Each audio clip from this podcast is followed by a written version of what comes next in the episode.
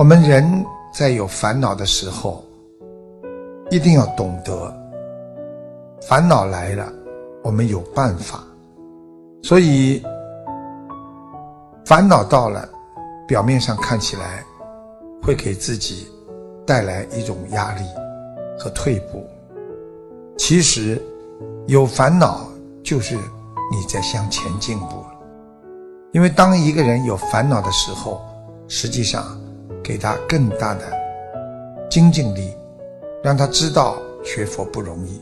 想一想，我们多少人过去也没想到要学佛，过去也没想到应该怎么样摆脱自己的烦恼，但是学佛之后有烦恼了，我们不怕，我们一直往前走。我们精进学佛，我们精进努力，我们已经创造了自己人间思维的高境界。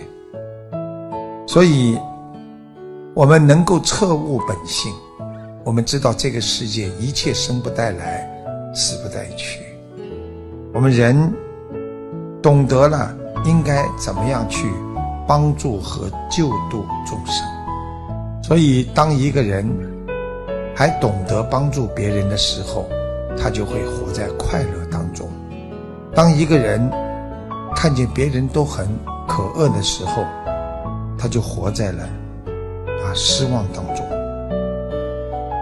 我们人只要学佛，只要心中有佛，纵然全世界的人都不了解你，但是你的心依然不会寂寞。